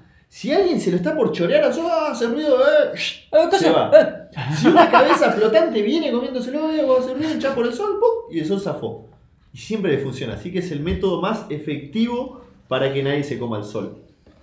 Entonces, hasta acá tenemos toda la- lo que cada cultura pensaba sobre los eclipses. Y la connotación que ellos le daban para asimilarlo a su vida cotidiana. Sí. ¿no? Y así como esto mucho le podría explicar, pero bueno, eh, no se puede. Eh, ahora, lo que les voy a Tampoco explicar... podemos hacer todo nosotros. No, claro, A ver, claro, hermano. A ver si Si se te interesa, busca pilas. un poco también. Tampoco soy astrólogo. Claro. Ni astrónomo tampoco. Ni astrónomo. bueno, ahora lo que nosotros tenemos, a partir de, de esto, de esto que les fui diciendo, son un poquito lo que la ciencia fue descubriendo, ¿no? Porque a medida que fuimos evolucionando, fuimos investigando, fuimos aprendiendo, salvo los terraplanistas, y tenemos resultados concretos. Eh, lo primero que les voy a decir es que nosotros todos dependemos del movimiento del Sol. Todos. Todo el santo mundo depende del movimiento del Sol. Esto tiene un nombre que se llama ritmo circadiano. El ritmo circadiano es el ritmo que nosotros llevamos de, acu- de acorde a los movimientos de la Tierra. Bien. Lo más, el ejemplo más, eh, ¿cómo se dice? Más expresivo del ritmo circadiano es que a la noche nos da sueño y dormimos y de día estamos activos. Bien. Eso pasa con todas las especies. Si bien capaz que algunas están activas de noche y duermen de día, pasa Claro, así, un, claro, y así un montón de cosas. Entonces, eh, cuando el sol se oculta por completo, es normal que diferentes especies eh, demuestren una, una actitud distinta, ¿no? Algo... eh, ¿Cómo se dice? Algo. Sí, algo extraño, no usual. En las personas lo que se puede percibir, eh, y, y Leo no me dejará mentir, quizás sea sueño y cansancio. ¿Pero por qué? Esto no es porque hay algo místico que pasa, sino que el cuerpo asimila el descenso de la temperatura y la oscuridad con la hora de dormir. Que a la Claro. noche baja la Claro. temperatura, te, se hizo oscuro, pum, te dan ganas de dormir. Con los animales pasa parecidas. Por ejemplo, las abejas, y, y estos son estudios científicos que han ido comprobando esto, eh, se dieron cuenta que las abejas cuando se está produciendo el eclipse aceleran la velocidad de vuelo. Claro, vuelan más rápido. Que se está por hacer de noche. Lo Claro. agarra la noche, claro. Vuelan más rápido. Y en el momento justo del eclipse se desesperan por ingresar a la colmena. Pero dice que les agarra una desesperación. Eh, los chimpancés hicieron una prueba con chimpancés. O sea, lo- en realidad no hicieron una prueba, los observaron. Dice que al momento del eclipse subieron a un árbol, o sea, en el momento total del eclipse, subieron a un árbol, separaron la rama a mirar de frente al sol y dándole el pecho al sol. Como que los chabones, no sé, no lo sintieron más y no sé qué estarían esperando. Se pararon en, en la cima del árbol a mirar al sol. Cuando el eclipse se terminó, bajaron y siguieron su vida normal. Bueno, eh, chimpancés, Dijeron, abejas. que no lo puedo ver de frente. Ah, mirá vos, que no. O capaz que A mí me usaron- vas a decir. vamos a usar poderes telepáticos para que el sol aparezca otra vez. Después, bueno, las especies ganaderas son las más predecibles porque ellos piensan como que se hizo de noche y lo único que hacen es volverse al corral. Especies ganaderas hablamos de vacas, cabras, ovejas, no caballos. Los caballos, o sea, los equinos en general, al parecer son las especies sensibles que hay en la Tierra. Son sensibles a todo. Entonces, lo que dice la especialista es, no sé hasta qué punto le va a afectar a tu caballo, pero te recomiendo que no lo montes mientras dura el eclipse. Así que ya saben, oyentes equinólogos, no se No. suban a su caballo. No mirar el eclipse a caballo. Eh, bueno, esas son las explicaciones científicas Excelente. de lo que nos puede llegar a pasar. Ahora les voy a decir lo que no nos puede llegar a pasar. Cosas que no pasan, si bien están establecidas, y bueno, si hay alguien que no cree en lo que le voy a decir, está bien. Y si lo creen, mejor porque no pasan. Bien. ¿no? No tienen bases científicas estas cosas. La cosa número uno es que si hay un eclipse seis meses después o en tu cumpleaños, no vas a tener mala salud. O sea, eso sáquenselo de la cabeza. Si justo tu- el eclipse tocó en tu cumpleaños, bueno, tuviste suerte, de hecho, pasa Claro. cada mucho. Y si pasó seis meses después, no pasa nada tampoco. De hecho, ni te vas a dar cuenta de que pasó seis meses. No haces la cuenta. No vas a tener mala salud. Que si te engripaste no le eches la culpa al eclipse. Claro. Claro. Es, es mera casualidad, eh, no sé, no pasa nada. Segundo, el eclipse de sol no te produce ni cambios, cambios ni a vos, ni a tus amigos, ni a tu familia. Todo cambio, o sea, buena suerte, mala suerte, es coincidencia. O sea, el eclipse no hace que a vos te, te cambie la suerte. Qué sé yo. O al menos no lo probaron, capaz que sí y no lo han podido probar. Sí. Pero por el momento no. Así que no le echen la culpa al eclipse. Si hay un eclipse, no van a haber catástrofe. No. O sea, no, no, va, no se va a abrir la falla de San Francisco, no, no es el día después de mañana, no se va a congelar el Atlántico, nada. ¿Eh? Un eclipse. Se termina la luz, 2 minutos, 40 segundos, si no me equivoco. Chao. Eh, la comida no se va a envenenar. Eso es un dato No. importante. Aunque no lo ¿Por qué crean, mucha gente ¿Por qué piensa se envenenaría? que la comida se envenenaría por la radiación que emite un eclipse. Piensan eso. Pero, pero, si abrimos nuestras mentes, decimos, bueno, a ver, me estoy haciendo un guisito. No, eclipse, se me va a envenenar. O maldición, lo tiro, ¿no? Al Claro. rato se fue el eclipse y cocino. ¿Por qué no se envenenaría la comida que voy a cocinar después? Porque se terminó ¿No? la radiación. Claro. Entonces, no se va a envenenar la comida que estemos haciendo. Perfecto. Listo. Bueno, ahora otra cosa. Esto es importantísimo, porque al parecer muchísima gente también lo piensa y se lo toman en serio, que es que el eclipse daña al bebé de las embarazadas.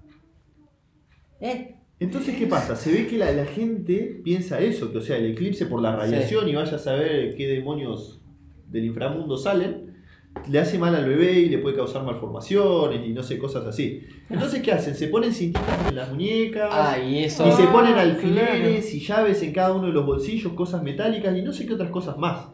Todo para hacer un campo de fuerza que evita que le haga mal a tu bebé Claro. la radiación del eclipse. Claramente Pero- una cintita roja es mucho más potente. Claro, claro, sí, como bien sabemos. Que la piel y todos los órganos y todo lo que hay, ¿no? pudo que te, te hace una cintita roja. Así que, señora mami o abuela, suegra o lo que sea, no, no le afecta al eclipse. Mírelo con todas las precauciones que mencionamos antes, no le va a pasar. Es más creíble que te para la envidia a que te Sí. evite la malformación de Yo encima yo me imagino esas cosas como que la cintita roja tiene un rayito y el rayito dice soto así ¡pra! y pelea. chocan y Sí, están cosas luchando así. así. O que te envuelve, no sé. se envuelve. en un escudo. Oh, buenísimo. Impresionante. Bueno, y la última, la última cosa que no es verdad, es que los eclipses no se ven en los polos. Los eclipses sí se ven en los polos. Esto creo, supongo yo que lo piensa gente que piensa nomás. O sea, que cree eso. Porque si, yo, sin hacer mucho esfuerzo, para corroborar esto, busqué y dice, el último eclipse total de sol en el polo norte fue el 20 de marzo de 2015. Cuatro Ahora, años atrás. claro. Y en el Polo Sur, el 23 de noviembre del 2003. Así que bien, se pasa. Los eclipses se ven de todos lados. O sea, ¿no? Y acá hay un dato que habría que corroborarlo, pero eh, según las fuentes consultadas, es verdad. Bien. Al momento del eclipse, al momento del eclipse, si te pesás, si te pesás, la balanza te va a marcar entre 700 gramos y un kilo menos. Así que, gente, es el momento de pesarse, pesarse. el eclipse. Calculen la hora y pésense, anoten eso y que nadie les diga lo contrario. Y bueno, nada, esto fue un poco lo que le querías contar para completar el, el tema del eclipse y ahora tienen dos visiones, científica y cultural. Está excelente. Bueno. Y aparte, también, cómo no ser un boludo. Exactamente. ¿Cómo, las cosas que no te van a pasar en el eclipse. y cómo evitar que la gente se ría de vos. Sí. Y ¿No? cómo verlo, ¿no? Pues, ¿Cómo sabés, verlo? Claro que, no, no podés ver Claro, el capaz que eclipse. descubrís que una persona que conocías resultó ser un boludo y dices, no, ¿cómo vas a estar cocinando ahora? ¿No te das cuenta que está el eclipse? Claro. Y a caballo encima. claro. Y encima, caballo, estás. Y sin cinta roja, embarazada. ¿A vos te parece? Y encima naciste el día del eclipse, es tu cumpleaños. Claro. Pero bueno, después de escuchar este episodio se van a dar cuenta que no, no le va a pasar nada. No le va a pasar Pueden nada. hacer todo eso junto, todo, no, menos el caballo. No, pueden hacerte un sándwich y cocinar. Claro, hacerte un sándwich Sí, mientras vas a caballo. prepararte Hacete un- un algo sándwich. para comer. Bien. Entonces, puedes estar de, arriba de un caballo. No, el caballo no, ¿Por qué? porque no, la- el- los expertos Ah, porque no se ponen locos los lo que le caballos, pasa al claro. caballo porque es muy sensible el caballo. Claro, no tenemos que subir un caballo Claro. cuando hay un eclipse. Bien. Puedes subir, entonces el puedes subir a caballo. un- una vaca, un toro, Bien. le va dar sueño. Nada más. bueno, les digo mi hito así para hablar boludeces. Dale, a ver. Bueno, mi es bastante cortito y conciso.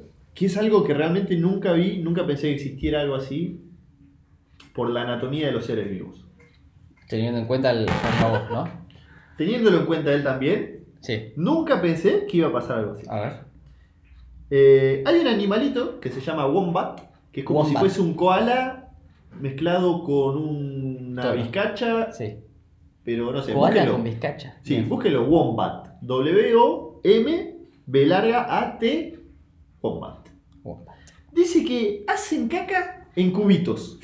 En cubitos. Ah, mira. Y busqué una foto y son cubitos, como si Como un cubitos de dados, claro. Como un dado. Es un dado, pero caquita. La pueden buscar en este momento y van a ver que son montoncitos de cubitos. mira qué prolijo. Es increíble. No Claro. entiendo, o sea, tiene- tienen el intestino en forma de cubo. O el O, esfínter. claro. No sé cómo hacen. Capaz que, Es un como, cubo, capaz que son- como la máquina de churros, que depende, o la cosa de Play 2, que vos podías correr el- el- la punta del borde. Eso, yo estoy más seguro que es así porque es un cubo perfecto. Lo podés buscar en este momento y sacarte la duda. ¿Es un cubo? No sé, es un cubo. Y mirá que he visto, por ejemplo, qué sé yo, la, la caquita de las nutrias son eh, óvalos tipo... Puse Wombat y en versión Wombat Poop. Sí, mirá. Directamente. Wombat Poop. A ver. Vamos a, sacar Vamos a imágenes. Ahí, ahí no, tenemos mirá, es verdad. cubitos. Son cubitos. ¿eh? Parecen terrones de azúcar, pero marroncitos. Es horrible. Estamos viendo al excelente El bicho, Wombat, ¿no? pero la caquita Boludo, es ideal. es muy perfecto ese cubo. Es un cubo. Yo creo que se podría jugar a los dados con esos cubos. Tranquilamente. ¿No? Andás por ahí, eh, supongo que serán australianos porque viste que en Australia están todas las cosas raras. ¿Quién te dice que los dados no estén hechos de este. Caquita de De wombat. caca Claro. Wombat. Y los dados cargados es porque el wombat se comió un maíz. Ah, y salió de ese lado. salió de ese lado. Excelente. Impecable. Así tiene forma de, de cubo. De cubito. Increíble. Increíble. ¿Y cuando hay eclipse harán caca normal? Yo creo, no, yo creo que hacen rombos. Rombos. Claro. Y pero un rombo es un cubo de forma. No, porque puede ser un rombo más puntiagudo. Ah, es verdad. Entonces ya deja de ser rombo. Sí. cubo. Totalmente. Y bueno, eh, nada, eso es todo por hoy. Espero. Ah, no, ¿Qué? tenés que hablar vos. Tengo que hablar yo. O si querés me voy. No, no, no, te puedes quedar y hablar de tu tema. Lo que ¿Sí, quieras. seguro? Sí. Si no, mirá que no, no me ofendo, ¿eh? Lo que pasa es que la compu es tuya, yo no sé cómo usarla. Eh, Yo voy a hablar justamente de Australia. ¿También?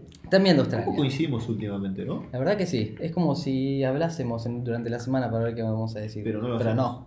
Mirá vos. Nosotros venimos acá sin saber qué va a es, Llevamos el dito al nivel extremo. O sea, no solo el dito, sino el tema. Vos sabés que esto, y esto es posta. Hoy estaba pensando y yo decía, ¿qué pasará el día que los dos vengamos con, Con el el mismo dito? Va a pasar algo. Porque no, realmente no lo sabemos y, y cada vez se hace más difícil encontrar Va a un dito pasar. así impactante. ¿Qué pasa? Es que claro, porque. ¿Se alinearán los planetas? ¿Eh? ¿Quién te lo está, dice? claro. Y bueno, voy a hablar de Australia porque Australia. y hablando de terraplanistas, los terraplanistas dicen que Australia es Hollywood, que no existe. No existe, qué bárbaro toda imagen o cosa que vos veas de Australia es hecha por Hollywood para que vos te creas que existe. Exacto. Mirá. Australia no existe. Pobre Australia, ¿no? Y, y yo me pregunto, ¿los australianos pensarán que América no existe también? Y también, sí, sí. Acá vive Messi, no, ellos tienen pero que pensar. Claro, tiene que este, nosotros somos actores y no, No. sabemos. claro. Pero ellos están equivocados. Aparte, nosotros somos argentinos y siempre tenemos razón. Siempre. en todo. y Australia, si bien es un lugar lindo para visitar, uno decía, ay, me gustaría ir a Australia. Aparte, están los canguros, que son re adorables. No, los canguros no son adorables en absoluto y te cagan a piña. Real. Hay un video de un tipo que es eh, hace parapente. ¿Viste? El tipo va y se vuela, qué sé yo. Y un para, cuando digamos termina su tiempo de volar, el parapentista tiene que elegir dónde aterrizar. Y más o menos elige un rango de lugar. Justo el tipo estando y hay dos canguros que lo están mirando así arriba y no se fueron. Y lo cagaron a piña. Así que bueno, además de eso, ¡Qué increíble!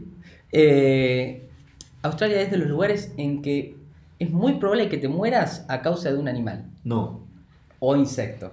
Insecto también. Sí, y yo encontré los 10 más peligrosos de todos. Ah, jodido. Sí, muy jodidos. El primero, y se van a dar cuenta de lo peligroso que es, porque se llama víbora de la muerte. No, Directamente. Que lo dice todo, claro. Su nombre científico es, bueno, qué sé yo, Acanthopis atan- atantircus. Es una especie nativa de Australia y de muy, muy alta peligrosidad. Dice que a diferente de muchas especies de serpientes, viste, generalmente uno cuando va al campo, decís, guarda que hay serpientes, hace ruido, así se espantan. Estas Sí. no, van y te Te pican. matan de una. Sí, sí, sí. Por más que hagas todo el ruido que quieras, van y te pican. Entonces dice que tras un ataque de esta serpiente, las neurotoxinas entran al cuerpo, provocan la pérdida de la función motora y sensorial, cortan la respiración y en menos de una hora ocurre la parálisis total del cuerpo. No. El resultado final es inevitablemente muerte. No. Y es la número 10 esa. Esa es la número 10. No. Y te matan en una hora. Y sí. No, sin hacer ruido. Después tenemos el taipán de la costa, Taipán. que también es una serpiente, pero es la serpiente con los colmillos más largos del mundo. Miden 13 milímetros. 13, o sea, encima que te va a matar, te clavó 13 milímetros. Y además de ser la serpiente con los colmillos más largos del mundo, es, la, eh, es el tercer veneno más poderoso. No. Va, más poderoso, no más tóxico. Dice que su veneno afecta gravemente el sistema nervioso y la sangre, provocando náuseas, convulsiones, hemorragias internas, daño renal y No. destrucción del tejido muscular. No. La muerte llega en menos de 30 minutos. No, o sea, bajamos el, el tiempo de muerte a la mitad. O sea, pará, 30 minutos. Te pedís un Uber, No llega. no llegas. No llega. No llegas. No. De ninguna forma. Tenés que pedir el Uber helicóptero ese nuevo. Pero vos fíjate que la número 10 te mata en una hora. Y la 9 en media. O sea, media, ¿cómo cada vez. las otras? Es, las otras te matan al toque. es increíble. El siguiente, el puesto número 8, es el pulpo de anillos ¿Un azules. pulpo te mata? Un pulpo te mata. Dice que su veneno es suficiente para, para matar, escucha esto, a 26 hombres de un solo ataque. ¿Y- ¿Pero y qué come? ¿Qué sé yo? Hombre, pescadito, ¿para qué quiere tanto Dice veneno? que encima el tamaño es más o menos eh, como una pelotita de golf. O sea que come, No, ni siquiera pescadito de comer insectos. O bacterias incluso puede llegar a comer. tanto Y en un ataque mata a 26 hombres. No. Y obviamente se llama de esa forma porque su apariencia es una piel amarilla y, o, eh, y anillos azules, por eso su nombre. Lo bueno es que es fácil de identificar, ¿no? Sí, entonces ves algo así. La siguiente, que es el número 7, pero para mí tranquilamente está, podría estar en el número 1, y después les voy a contar por qué, es la araña de Sydney. Araña, sí. Es una de las tres arañas más venenosas de la Tierra. No. no. Encima, me- o sea, que Y es la araña más venenosa de Australia. Decir araña de Sydney, eh, o sea, me hace que vas a Sydney de visita y está en todos lados. Bueno, es que justamente lo peor que tiene es que la araña de Sydney puede estar tranquilamente en tu casa. ¡No! Como encima- una no. rinconera que, que usualmente tenés de patas largas, No. puede tener una araña de Sydney. Qué. No. Tranquilamente. Dice que tiene un par de colmillos grandes y filosos que, eh, que inyectan altas cantidades de un veneno muy tóxico que ataca el sistema nervioso y altera el funcionamiento de todos los órganos del cuerpo. Ah, qué dolor. ¿Y en cuánto te mata, no dice? No dicen cuánto te mata, pero 27 minutos. Si el otro fue media hora, este tiene que ser 27. Y sí. Si no estaría en el puesto. el siguiente es el cocodrilo de agua salada. Uh, ese te mata piola. El cocodrilo de agua salada dice que tiene la mordida más fuerte del mundo. Fíjate que Más todas son características mundiales lo que Sí, tienen sí, los sí, animales de. Australia. es terrible. Australianos, actores. Llegan a medir hasta 6 metros y medio y pesan más de 1000 kilos. ¡Oh! Sus ataques se caracterizan por una violencia y un salvajismo realmente impactante. Todo así alevoso. Y sí, fíjate que tenés. La araña de Sydney es la tercera más venenosa de- de- del mundo y la más venenosa de Australia. La serpiente que tenía los colmillos más largos y la tercera más venenosa. Es todo El pulpo que mata 26 tipos de un ataque. Un ¿Para solo qué ataque. venimos? Es increíble, no, boludo. nunca. Después tenés el serpiente marrón oriental. Iba a decir letal, lo cual es, pero no se Claro. llama así. Es el puesto número 5, estamos a mitad del ranking, que se ca- caracteriza por sus movimientos rápidos y agresivos. Así como también su veneno, También. porque este tiburón tiene veneno altamente mortal. El segundo veneno de serpiente más mortal del mundo. No. Oh, Ninguna otra serpiente australiana lleva tantas vidas como le hace la serpiente marrón oriental cada año. Después tenemos el tiburón. El tiburón toro o tiburón sarda. También hay tiburón. Sí. El tiburón llega a medir casi 3,5 metros de largo. Bien. Y O sea, aunque- para ser un tiburón no es tan grande igual. No es tan grande. Pero en cuanto. eh, em, aunque en cuanto a los ataques a humanos no tiene tanta mala reputación como suele tener el tiburón blanco, Sí. este tiburón puede desgarrar carne y hueso suficiente como para quitarle la vida a cualquiera en cuestión de unos pocos minutos. No, te comió, pero te comes. Directamente. Claro. O sea, no es que te pica y te deja ahí, no. No, el te tiburón es más noble, te come, ¿no? Y listo, come. y se terminó. Su raza. El siguiente escuché el puesto 3. Ya estamos en el podio. Caracol cono. ¡Un caracol! Un caracol te mata. Pero escuchá, tiene un dato que es increíble. ¡Un caracol! Es uno de los animales más mortales del planeta, este No, caracol. ¡Basta! El caracol no supera los 15 centímetros de largo. Así. Más o menos. No supera ese tamaño.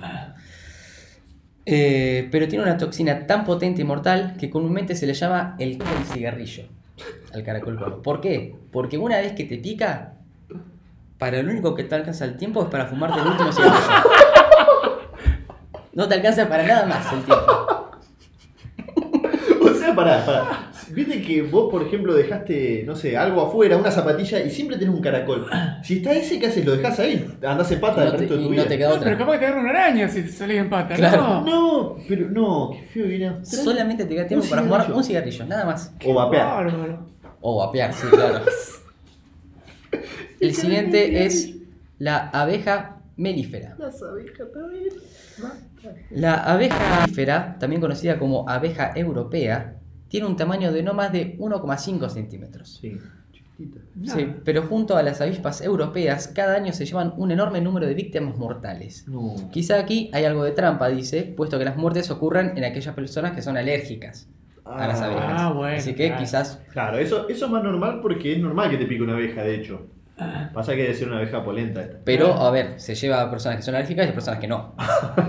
Como, como la película de las abejas, esa, ¿te acordás que estaban enojadas y iban matando a todos? No sé si la vieron. Abejas asesinas. Que empieza todo, que hay una boda así, que hacen ruido, las abejas se enojan, van y matan a todos. y después se van así de lugar en lugar, matando gente. Matando gente. Sí, viste que en un tiempo estaba de moda eso, que los animales asesinos. Sí. Estaba la de las abejas, había una de hormigas asesinas. Después había otra que yo vi de unas, eh, unos conejos asesinos, era como que los conejos estaban poseídos. Unos conejos. Sí, conejos, ah, iban comiendo gente. Después había otra de ratas, siempre. Bueno, igual las hormigas es bastante real porque en África, viste, están esas hormigas que Sí. caminan y se morfan lo que Pero hay. no, pero Caminan. estas iban matando gente.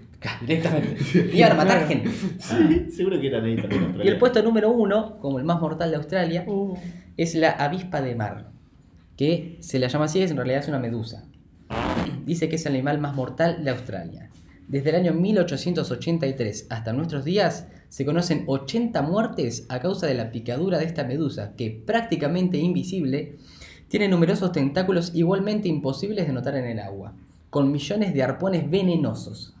En contacto con estos, uno dejará de existir antes de poder salir del agua. oh. Ah, no, no, no voy a ir nunca a Australia. No. Nunca en No, mi vida no, voy a ir a Australia. No, no, olvídate, no.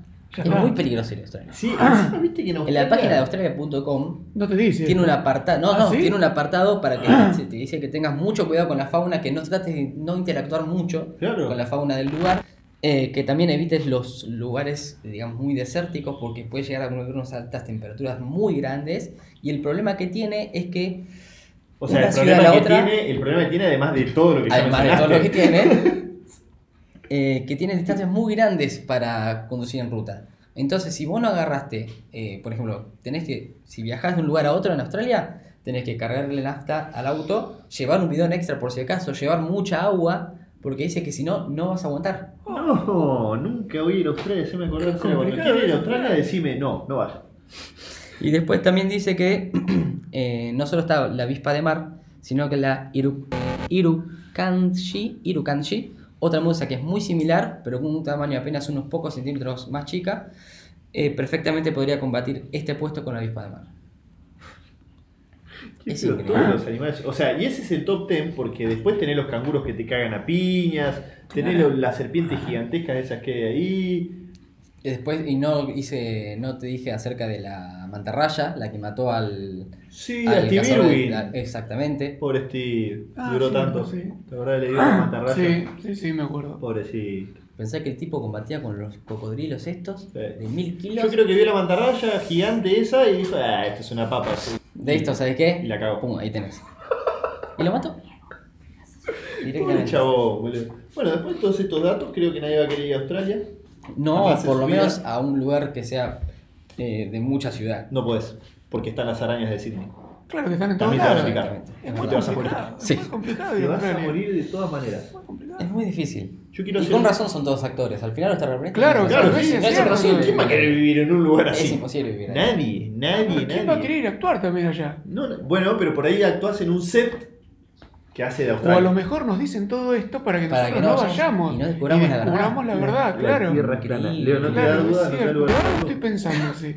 Ahora me estoy Es convirtiendo. áspero. Y pasa que vos empezás a atar cabos y. Sí, sí. No sé, díganmelo.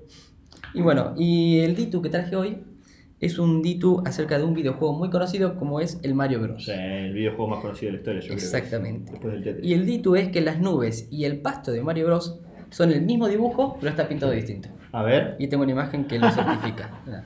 ¿Ves? Vos ves acá las nubes y el pasto es igual. Sí, es el mismo verdad. dibujo, pero es otro es- Mirá qué barato. Los chabones son unos capos porque nadie se había dado cuenta hasta hoy Sí. que está escuchando el podcast. No, nadie se había dado cuenta. Es más, yo tuve, estaba jugando a Mario Bros. y me di cuenta de esto. ¿En serio? Lo- O sea, ¿lo No. viste? ¿Viste? Nadie se dio cuenta. che, yo quería hacer un aporte que no tiene que ver con Australia, pero tiene que ver con Tasmania. Tasmania tiene el animal más malo del mundo. Se llama Sacrifolus satanicus y más comúnmente conocido como demonio de Tasmania. Demonio de Tasmania. Es malo porque sí. Porque tiene ganas de ser malo. Porque es malo. Me gusta. Es malo. Siempre está enojado, siempre está enojado, encuentra cualquier motivo, se cruza con otro y se pelea. Claro. Se quiere parar, Porque se sí. pelea. Ah. Quiere comer, se pelea. Pero se pelean a muerte, no es que se pelean así. eh, eh, y se están desapareciendo porque dice que cuando los australianos llevaron, o sea, los europeos llevaron perros a Australia, tenían sarna y les contagiaron la sarna a los sacrificios satánicos No, y con se están muriendo. Claro, mira. yo si tuviese estaba sarna tranquilo estaría acá, me vienen a molestar a mí. Y ahora hay una campaña para sa- salvar al Sacrificius Satanicus. Nada más eso. Mira. Interesante, sí. Sí, podés donar plata en Sacrifolus Satanicus Forever. Punto com, claro. Sí, en nuestro, en nuestro Instagram está la cuenta. Exactamente. Hablando de Instagram, eh, les recordamos votar nuestros ditus. Eh, también les recordamos que pueden compartir este podcast. Yo no- en principal yo no me voy a ofender si lo comparten. No, yo tampoco. Porque, como recordarán, bueno, nuestras redes sociales son en Twitter, arroba 10 tarde, en Instagram 10 más tarde, Facebook 10 minutos más tarde. Eh, también tenemos canal de Telegram, por si lo quieren buscar, que es 10 minutos más tarde. Sí. Eh, y en cualquiera de ellos van a poder votar por cualquiera de nuestros ditus, eh, que en estos casos fueron que al conde Mirabó tenía, eh, ¿cómo era la condición? Priapismo, ¿no? Priapismo. Tenía priapismo Y lo tuvo después de morir por unos, unos, unos días. unos días. Sí, un tiempito. Un tiempo. Me atrevería a decir meses. Sí, vamos a decirle meses. Total. Y lo tuvo después de morir por unos meses. Comprobado 100% true, no fake. Después tenemos el de oveja, recordámelo, Los wombats hacen cacas en cubito. en cubitos, los cuales se usan para hacer dados. Sí, cargados, si le da maíz. Y después también yo les conté que las nubes y el pasto de Mario Bros es el mismo dibujo, pero pintado de distinto. Cualquiera de estos pueden votar, y no solo pueden votar, porque si entran a nuestro Instagram, que les recuerdo que es 10 más tarde, pueden participar de un sorteo que se está llevando a cabo en estos momentos. Excelente. ¿De qué sorteamos? Sorteamos eh, dos pares de entrada, Sí. Dos pares, cuatro entradas. sí, dos pares de entradas, que son cuatro entradas, para el cine. Oh, excelente. Solo válido en Mar del Plata. Encima que ahora estrenó Toy Story 4, bien ideal. Bien espectacular. Dicen que está muy buena Toy Story 4. Dicen que te hace llorar. Como toda película de Disney. Sí. A mí me hizo llorar la anterior de Toy Story. No, mentira, no me hizo llorar, pero por emoción. Sí. Pero dicen que esta te hace llorar. Real. Sí, no fake. ¿Será el fin de la saga? ¿Quién lo sabe? Viste que Disney agarra sus cosas y las hace. No sé, pero la cantidad de spam que hay de Sí, yo no Story quiero- 4 es increíble. No quiero ver nada. Así que bueno, esos son los hitos y tenemos el sorteo. Y eh, Exactamente. le podemos pedir a Leo que nos recuerde dónde podemos aprender más o ver lo de observación astrológica, ¿no? No, Exactamente. astrológica, no, te mato. Astronómica. Muy bien, a ver si estaban atentos. Ah, era para- Observación astronómica MD Es Observación Astronómica Mar del Plata. Mar del Plata. En Facebook aparece así. Muy bien. Exactamente. En Instagram Leo Málaga o lo pueden buscar como Leo. De todas formas, también podemos poner en la descripción de este episodio, le ponemos ahí los links Sí, a la la- página y eso. La van a tener y eh, cualquier duda o consulta, pregúntenle. Si les cobra, manéjenlo con él. Va por nuestra cuenta. claro, no, Claro. eso no, no nos hacemos cargo. Lo bueno de nuestros invitados es que no nos piden guita. Nunca nos piden guita, pero ¿Ah, no? tampoco nos dan guita. Tampoco. Tenemos que empezar a rever esto. Podemos llegar a un arreglo, ¿eh? Hoy no tenemos sponsor. Yo quisiera decir gracias a alguien que me regaló una lapicera. ¿Quién? Eh, Muchas gracias a lapiceras Papermate. Kilométrico 700 RT 1.5. Me dio una lapicera azul negra de estas que ¿Azul tiene o negra? el cosito esto. Es una lapicera azul de color de.